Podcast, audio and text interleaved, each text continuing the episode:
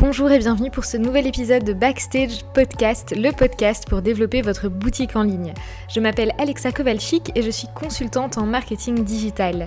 J'aide les marques dans le secteur de la mode, de la beauté et du lifestyle à se développer grâce à la publicité Facebook et Instagram.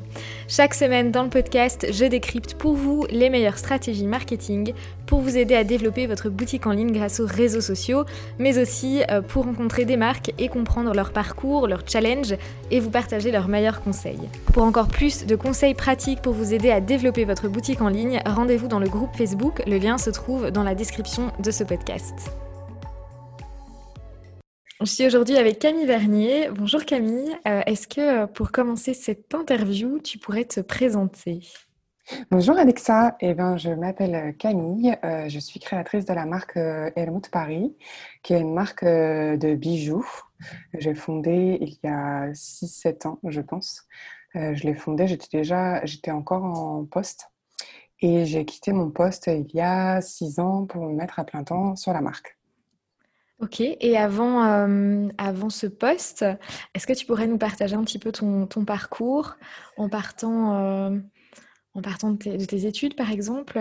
Oui, alors j'ai alors j'ai fait un bac scientifique, euh, même si cela surprend euh, beaucoup. Euh, j'ai persisté, mais j'ai réussi à avoir mon bac scientifique.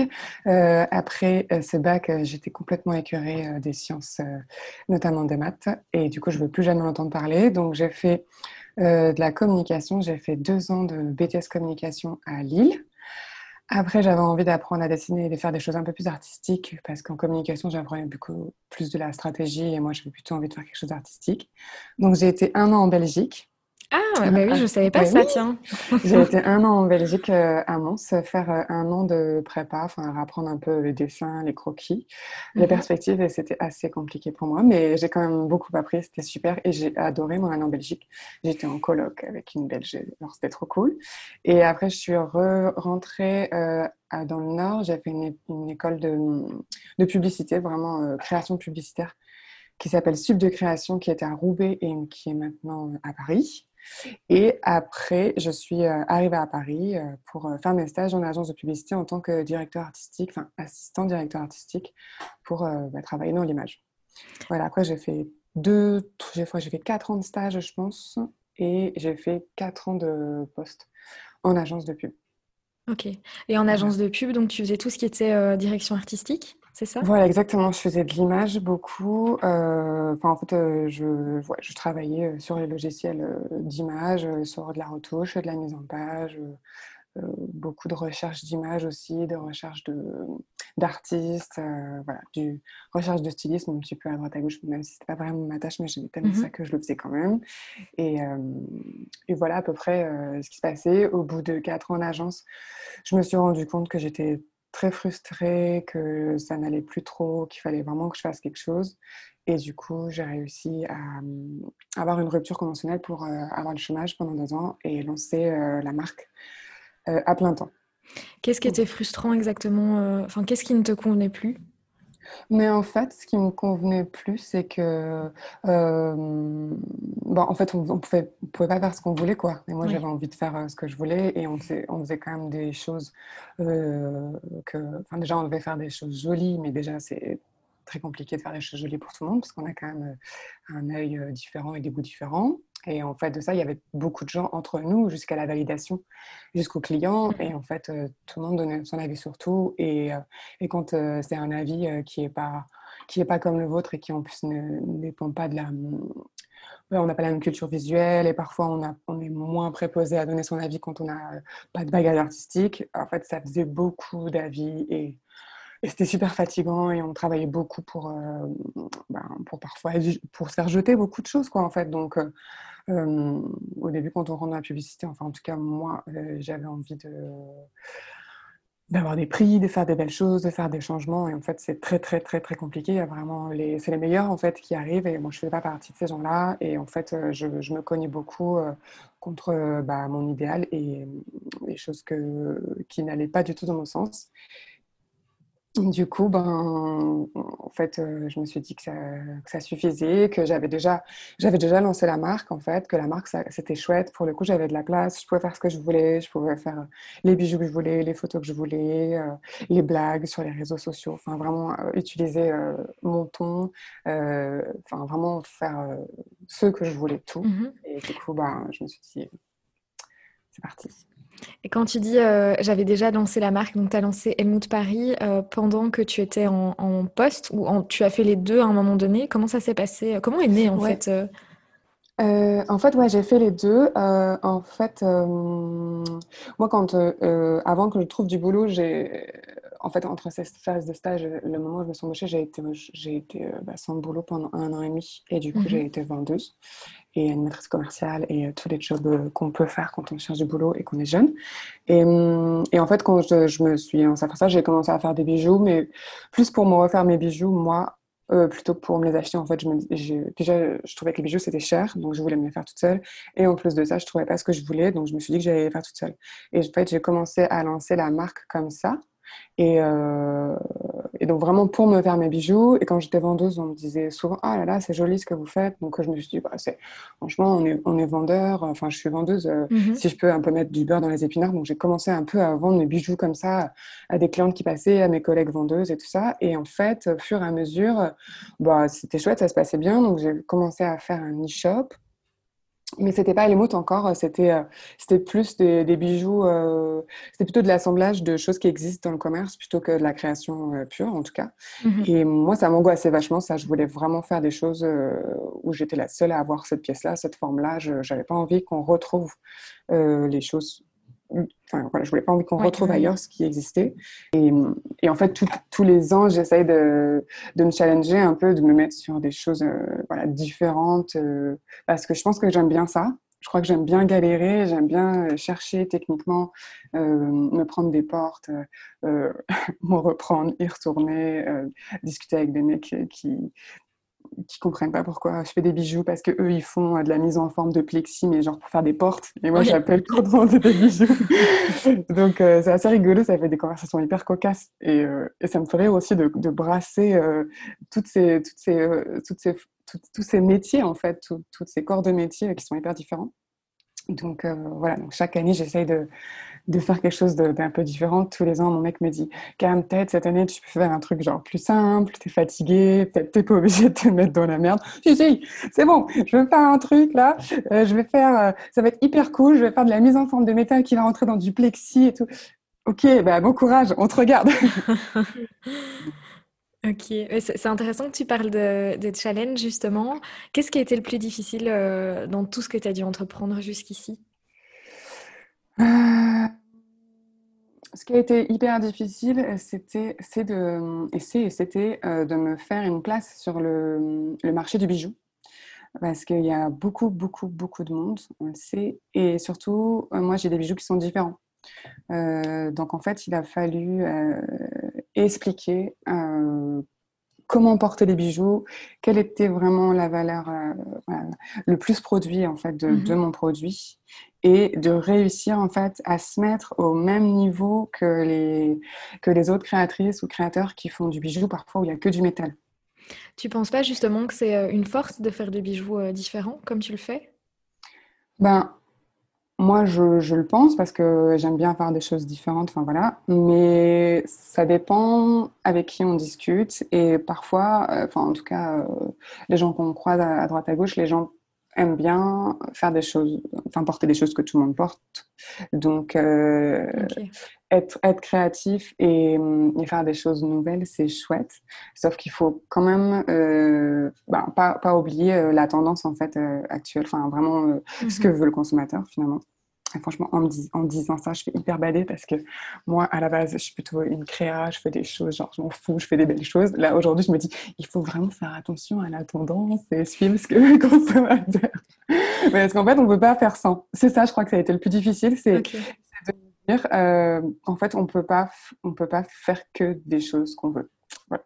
Il faut. Euh, il faut vendre, en fait, il faut vivre, il faut de l'argent. Et ça aussi, ça a été hyper compliqué pour moi de, de, de me dire que on fait pas des bijoux que pour rire, quoi. Il faut, il faut, il faut faire de l'argent. Et, aujourd'hui, faire de l'argent, euh, surtout pour un, profil créatif comme le mien, c'était un peu tabou, c'était un peu un sujet euh, hyper. Euh, ah ouais, c'est pas, on est, c'est sale l'argent, quoi. Donc là, de se dire qu'en fait, c'est pas sale, qu'il faut payer son loyer, qu'il faut manger, qu'aller au resto avec ses potes, c'est quand même quelque chose qui est hyper important. Donc il a fallu que je me, que je me remette autour de ça et que je ben, dessalisse cette façon de, de voir le business. Quoi. Et comment tu as fait justement pour, euh, pour, passer, pour combiner le côté euh, business, vente, que, dont tu n'es pas, euh, pas très fan, avec le côté justement super artistique de ton métier? Mais en fait, déjà, quand je dessine une collection, avant je dessine une collection rien que pour moi, et aujourd'hui quand je dessine une collection, il y a, il y a deux colonnes, et il y a vraiment des bijoux qui sont faits pour moi, donc des grosses choses et tout ça. Et à côté, il y a des bijoux qui sont moins faits pour moi, mais qui sont en tout cas plus accessibles à d'autres personnes. Donc en fait, déjà, d'avoir dessiné une collection avec deux axes, euh, pour moi, c'était euh, hyper nouveau.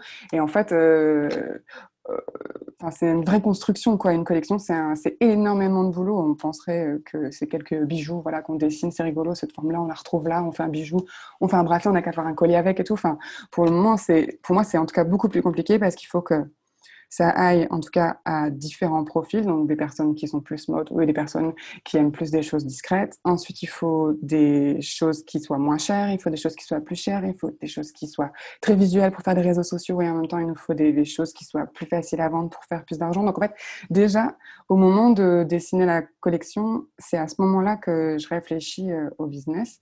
Euh, et, en fait, pendant longtemps, j'étais fâchée euh, contre ces pièces-là que je trouvais pas du tout faites pour moi, qui étaient faites ben, pour euh, faire de l'argent, ou en tout cas pas pour ce genre de profil.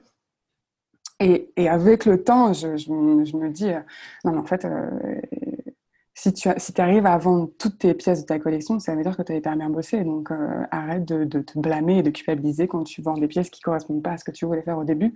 Parce que ce que tu veux faire au début, c'est faire des belles choses et réussir à en vivre. Quoi. Oui, c'est ça. Faire de l'argent, finalement, c'est vivre de sa passion et continuer à créer. Donc, c'est c'est ça, exactement. C'est hyper difficile de, quand on a un profil plus créatif de, mhm. bah, de réussir à faire des choses moins créatives en disant qu'on veut faire de l'argent parce qu'on a l'impression de, de, se mentir, quoi, de ne plus aller dans son sens.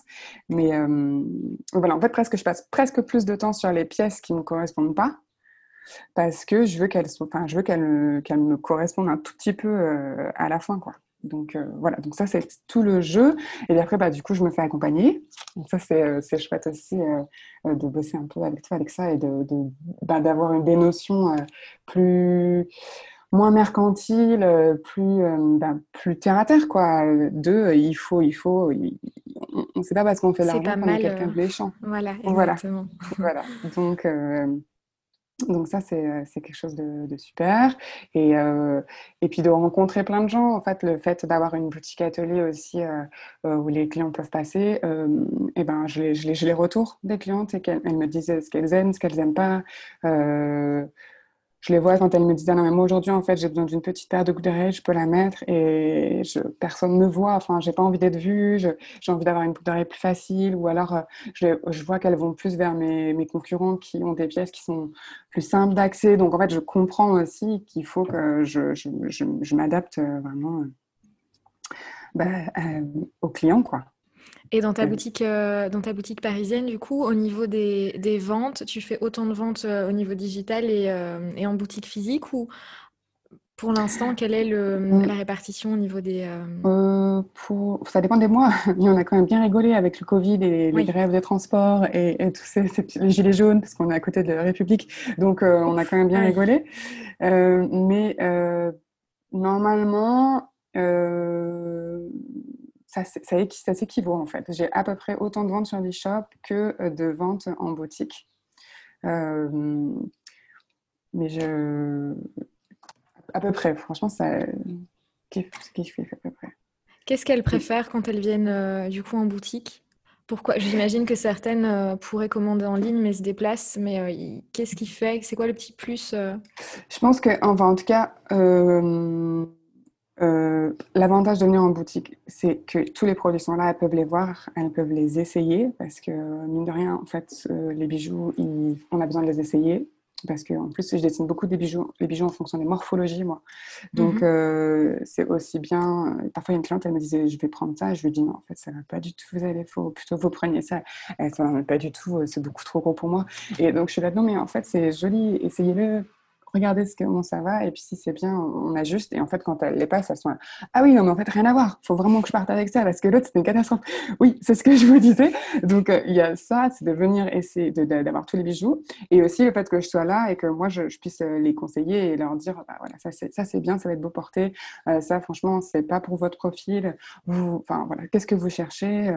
Et donc, en fait, c'est ce conseil. L'expérience client, oui. Ouais, exactement d'avoir. Et puis comme, comme, comme, je te dis, moi, je, les bijoux, en tout cas mes bijoux, ils ont besoin d'être essayés, en tout cas à l'oreille, pour qu'on comprenne euh, ce que j'ai voulu faire. Quand c'est des grosses pièces avec des jolis reflets, avec le métal qui tombe devant pour avoir le reflet devant. Voilà, donc en fait, il y a, il y a une espèce de construction euh, du bijou, mais qui est faite en fait quand elle est à l'oreille. Donc quand elles sont posées, parfois, euh, elles sont moins belles en fait et moins sexy que quand elles sont à l'oreille. Donc c'est ça aussi qui est chouette dans mon boutique. Quoi. C'est vrai que l'univers créatif de ta marque est très très marqué et euh, les photos de tes collections sont chaque fois très créatives. Et je voulais, euh, je voulais justement aborder ce sujet avec toi pour, pour comprendre comment, comment tu conçois en fait ces, ces shootings ou c'est l'image que tu transmets à travers tes collections, mmh. puisque on peut le voir, les photos sont toujours très. Enfin, on voit ton expérience de directrice artistique. Ben, en euh, fait, euh, c'est vrai que moi, j'étais si frustrée en DA euh, quand j'étais en agence que ça, c'est vraiment la, partie de plaisir, quoi. C'est vraiment genre le bonheur. ce qui est ce qui est, en fait, moi, ce que je fais, c'est que déjà, quand je dessine ma collection, je sais un peu le genre de photos que je veux faire pour mettre en valeur ces bijoux. Donc déjà, en fait, plus ou moins quand je dessine, je sais que euh, la mannequin sera comme ça, ce serait cool qu'on soit dans un univers comme ça, euh, ce serait cool qu'on ait un mec. Euh, enfin voilà, en fait, déjà, j'ai l'espèce de, de, de petites bases. ensuite... Si je peux juste revenir sur ce que tu viens de dire, mais du coup, comment, d'où vient, d'où tu tires ton inspiration Donc, s'il y a d'autres marques, par exemple, qui nous écoutent et qui justement galèrent un petit peu en se disant, oui, moi, je dois faire un, shooting, je sais pas du tout par où m'y prendre. Quel conseil, toi, tu pourrais donner justement pour pour définir, trouver un, angle, en fait? Mmh. En fait, c'est hyper compliqué pour moi ça parce que un, un, angle J'arrive pas trop à, dire euh, il faut faire ci, il faut faire ça. Euh, il y a des nanas qui disent qu'au début de collection, elles se donnent un thème, elles dessinent. Moi, je n'y arrive pas du tout. Ou alors, c'est des thèmes hyper euh, hyper euh, friable. Genre aujourd'hui, c'est la, souplesse. L'année dernière, c'était mobilité contrariée. Enfin, donc c'est vraiment un truc complètement absurde et ça me fait rire. Donc c'est plutôt des, des, thèmes dans, dans ce sens-là qui sont absurdes. Mais après, dans un choix de shooting, je pense que je commence à faire beaucoup, beaucoup de piges. Donc je fais, je cherche beaucoup d'images qui vont dans mon sens que je trouve belles. Et donc en fait, je me fais Pinterest, des sites de photographes, des sites de marques, des sites, ben, même des marques qui sont pas des bijoux, des, des sacs. Mmh des univers, enfin voilà, des marques que je trouve très belles et aussi des marques que je trouve très fortes en marketing sans forcément euh, aller dans leur sens. Enfin, en tout cas, de comprendre euh, ce que j'aime en fait moi dans ce qu'elles font. Donc en fait, je me fais une énorme pige, mais genre énorme. Je dois avoir 100, images, un truc comme ça. Et après, quand je regarde les images, je les trie. Euh, je me dis, putain, c'est bizarre. Tu as vu, tu as beaucoup d'images dans ce que tu aimes avec des grosses ombres. Donc, on va se faire un mood où tu as des grosses ombres. Ah, t'as vu, c'est rigolo, tu as beaucoup euh, d'images que tu as pris avec euh, une lumière qui, qui, qui, passe à travers le visage et qui fait un, un visage quadrillé, quoi. Donc, tiens, tu peux les mettre sur ton mood. Et déjà, en fait, quand, quand je fais mon mood J'utilise pas mon cerveau, je prends juste vraiment ce que j'aime, ce que j'aime, ce que j'aime. Et après, quand j'analyse mon, ma pige, enfin mon mood, là, je commence à trier en utilisant mon cerveau et en me disant ah bah il y a vraiment une constante. Là, on voit une ligne. Là, on comprend.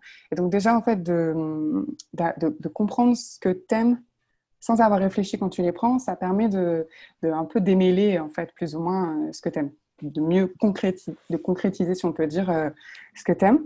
Et, euh, et après, ben, moi, je me, pour ce shoot-là, je me suis fait aider d'une DA euh, qui s'appelle Pauline Wall, qui, avec qui on était, DA, on était à l'école ensemble. Donc, elle, pour le coup, elle s'est plutôt mis DA luxe shoot de mode. Donc, c'était trop cool qu'elle m'aide sur ce projet. Et, et après, j'ai fait appel à une photographe qui s'appelle Alice Jacquemin, avec qui j'avais shooté mes deux dernières collections, qui pour le coup, elle aussi, enfin, un style défini. Donc les filles à, deux, on avait déjà trois styles définis. Donc en fait, plutôt que de multiplier nos styles, parce que parfois on se dit, ouais, c'est bizarre, il y a trois styles, vous allez vous trouver galère. En fait, non, on a trouvé notre point commun à trois. En fait, on a regardé dans ce qu'on aimait bien toutes les trois et on, et on a établi euh, ça. Alors moi, j'arrive toujours avec des idées cheloues et elle, elle me disait non, c'est hyper bizarre de faire ça, Camille. Donc, euh, donc voilà, c'est pour ça que c'est bien d'être entourée parce que moi, j'ai envie d'en mettre partout, tout le temps. Euh, donc voilà, là, j'avais très envie d'avoir un couple en shoot et on m'a dit ouais, c'est cool, mais sa vie, c'est quand même audacieux parce que tu fais des bijoux pour filles et du coup, là, ça va être un garçon. Ouais, ouais, mais ça va être beau. D'accord, ça va être beau, mais est-ce que ça va être bien pour vendre ton produit? Ouais, ouais, mais ça va être beau. donc, euh, donc euh, voilà, il faut, euh, il faut que mes shoots me fassent quand même un peu plaisir et que dans un shoot, bah, il y ait toujours pareil, il y a une vision un peu business de la chose. Oui. Est-ce que c'est difficile quand tu fais plusieurs collections qui sont très créatives et que, bon, ici, je pense que tu avais pris le même photographe, la même photographe, tu disais, mais comment on garde cette ligne conductrice entre toutes ces, toutes ces collections ou Comment en fait tu fais pour euh, partager ton identité de marque et euh, parce que tu as une image vraiment très affirmée, mais mm. pour que ça reste cohérent et que chaque collection ne soit pas un patchwork de plein de choses et que finalement on ne sache plus identifier en quelques secondes la marque. Quoi, Ça c'est hyper difficile. Euh, alors toi, toi tu me dis, et c'est vrai qu'on me dit souvent que la marque est identifiable et mm-hmm. qu'on Souvent, même sur les photos Instagram, on arrive à dire que c'est une photo de chez Helmut. Euh, je sais pas. Je pense que c'est moi, en fait. Donc, euh, et c'est très. Moi, je suis très contrastée, je suis très ligne droite, très angulaire. Bon, la nouvelle collection est toute molle, c'est bien.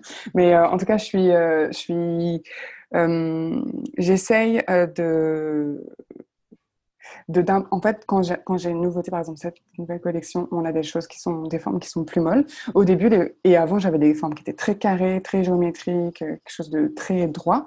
Et donc, en fait, quand j'ai commencé à dessiner, je me suis dit, ah bah cette collection, on va faire des formes molles. Et en fait, quand je dessinais des formes molles, je me disais, putain, on est tellement loin de ce que je fais d'habitude. Ça va être très compliqué de, de, de, de, ben, de faire le gap. Et en fait, le gap a été d'avoir un côté mou de la forme, mais pas toute la forme.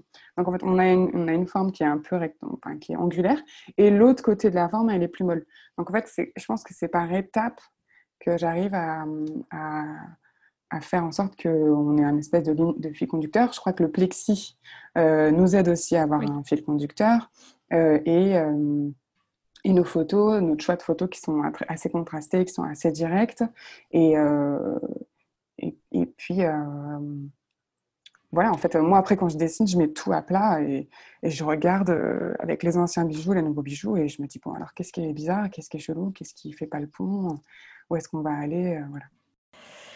J'ai une autre question qui n'a plus rien à voir avec ton univers créatif, ah, mais euh, qui, qui rejoint les réseaux sociaux.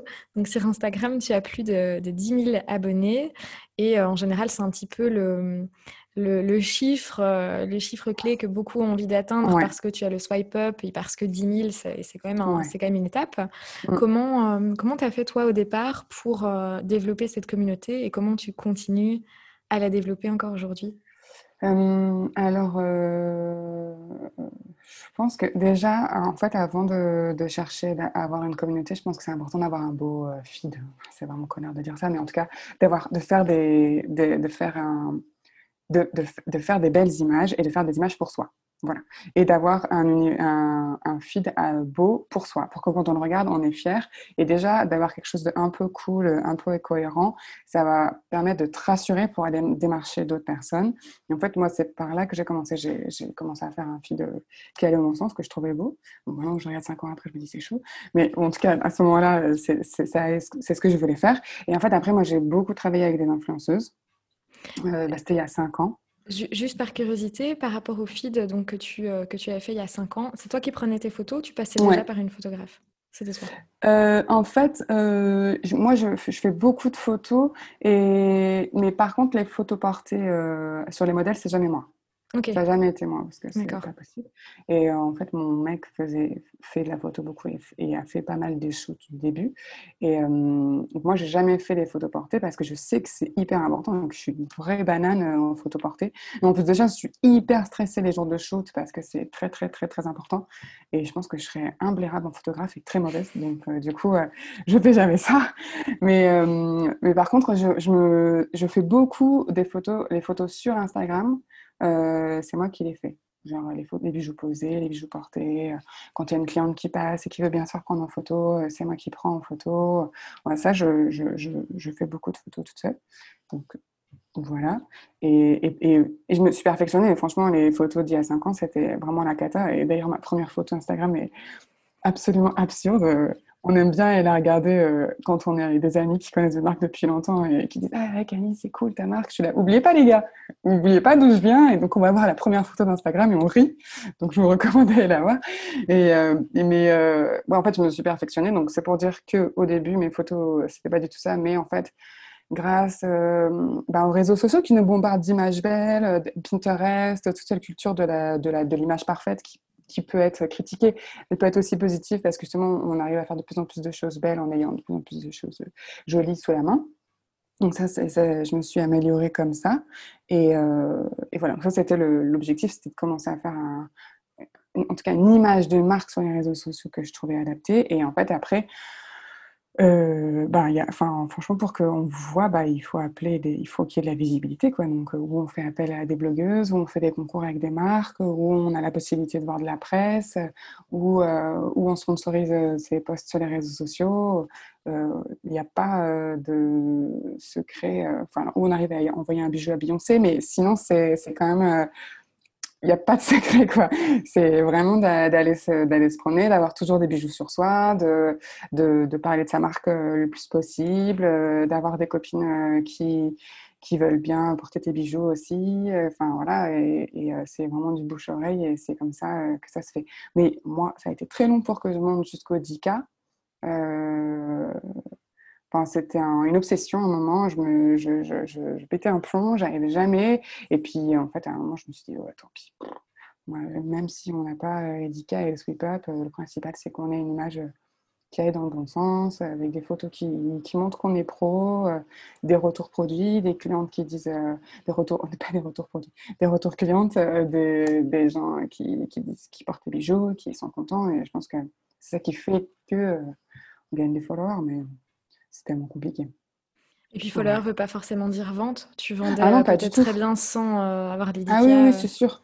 Et je me souviens que pendant le confinement, euh, je perdais vachement de followers, mais genre vachement. Et genre j'en pleurais donc. Euh, et, je, et, je, disais à mon mec, non mais je comprends pas, je comprends pas. Et à contrario, je faisais des ventes. Mais je faisais des ventes beaucoup plus que d'habitude. Et mon mec était là, ok, donc tu préfères perdre tes followers ou gagner, enfin faire des ventes? Et j'étais là, non mais je crois que je préfère ne pas perdre mes followers parce que c'est super débile. Mais c'était quelque chose de. Si tu veux, les followers, tu les vois, les ventes, tu les vois pas. Donc en fait, dans l'image des gens, ils vont voir ton Insta et ils disent non, non, là, ils voient pas tes ventes. Donc il y a une espèce de, jugement euh, nul euh, qui est euh, de tu les vois, tu les vois pas. en vrai, c'est quand même plus agréable les ventes. C'est rassurant. Et aujourd'hui, les ventes, tu les fais via. Donc tu as la boutique à Paris voilà. ton site internet. Mais euh, est-ce que tu as d'autres canaux de, de vente? Après, j'ai euh, euh, les revendeurs. Donc, mhm. j'ai beaucoup de revendeurs en France parce qu'on a fait des salons pro pendant deux ans. Donc, on a réussi à ouvrir des boutiques. Et nous, on est surtout revendus dans des boutiques de musées. Donc, ça nous correspond bien. C'est plutôt des, des profils de, de, de, clients qui sont sensibles à l'art et donc qui sont sensibles à nos bijoux. Je ne sais pas si ça fait prétentieux de dire ça, mais en tout cas, voilà, ça, ça, roule. et, euh, et, après, euh, des, boutiques, des, bah, des, des, boutiques de design, quoi, de, de, mobilier, euh, plutôt des choses qui vont, qui vont dans ce sens-là. Donc, ouais, on doit avoir, je pense, une petite soixantaine de revendeurs dans le monde. Et après, voilà, l'e-shop, la boutique atelier. Et puis, il fut un temps quand on pouvait encore se faire la bise, on faisait les ventes de créateurs. Mais ça, c'est. C'était la belle époque. ça, c'est pas pour tout de suite. voilà, parce qu'en plus, essayer un bijou avec un masque, oui, en effet. c'est audacieux aussi. Donc, mhm. mais ça, c'était chouette. Par contre, j'aimais vraiment beaucoup, beaucoup les ventes de créateurs, euh, rencontrer les clientes, qui étaient souvent euh, les, les, clientes qui revenaient. Donc, c'est trop chouette d'avoir leur retour de clients, de retour euh, bah, d'utilisatrices et de, et de voir ce qu'elles, enfin, et que je leur présente la nouvelle co et de voir comment tombe la nouvelle co en fonction mmh des profils. Ça, c'était, c'était chouette. Mais bientôt. c'est vrai que c'est important ce lien ce lien un petit peu humain, même si ça fait plaisir d'avoir des ventes sur son site euh, internet qui, qui tombent, mm. euh, même quand tu dors, tu peux faire des ventes. Ouais, c'est ça. Euh, mais avoir un lien humain pour avoir des réactions. Ah ouais, c'est trop chouette. Moi, c'est vraiment des trucs que je préfère le plus. vraiment, Helmut, ce que je préfère le plus, c'est dessiner des bijoux, en tout cas la première semaine, parce qu'après, quand il faut faire des techniques, c'est vraiment très marrant. Là, de faire des shoots, mais c'est pareil, au début, je commence le shoot, parce qu'après, quand tu tapes toute la prod et de prendre les billets de train et de savoir qui va manger quoi, c'est un autre délire. Et euh, de rencontrer des gens et de voir euh, les bijoux euh, portés sur les clientes et les clientes qui, qui sont jolies, quoi, en fait. Je crois que c'est ça, une des choses les plus réjouissantes dans Helmut. Comment tu vois évoluer Helmut dans les mois ou dans les années qui viennent? Eh ben là, on va essayer de traverser euh, le Covid. La Covid, on dit maintenant, la crise économique euh, qui est liée. Donc, euh, justement, ben, moi j'essaye d'optimiser un maximum l'e-shop en ce moment. C'est pour ça que j'ai aussi refonté l'e-shop, refonté le logo, réfléchir à avoir des visuels plus forts pour aller justement mieux vendre sur les réseaux sociaux et mieux vendre sur l'e-shop. Et et donc là, bah, ce serait l'objectif, c'est de renforcer ce, ce, ce, canal-là. Et peut-être un peu aussi être libre de créer. Euh, ça avait l'air d'être très important pour toi de pouvoir vraiment avoir cette liberté de, de création. c'est ça. Ça, c'est vraiment très important de pouvoir faire ce que je veux, euh, mais euh, ce que je veux et, qui plaise, quoi, en fait. C'est ça le, mm-hmm. le, le, plus difficile, quoi. C'est de faire quelque chose que je trouve très joli et qui plaise à d'autres et qui aille dans leur sens. Donc ça, c'est voilà, très, très important de faire ce que je veux, des choses jolies et des choses qui plaisent à d'autres. C'est l'objectif, quoi. Super. Ben, merci beaucoup en tout cas euh, Camille ben, merci, Alexa. Pour, euh, pour, ton partage euh, et, tes conseils aussi. C'était un plaisir de t'avoir. Bah oui, j'étais ravie moi aussi. Je mettrai de toute façon tous les détails de Helmut Paris dans la barre de description. Et puis, on se retrouve très bientôt pour un nouvel épisode de podcast.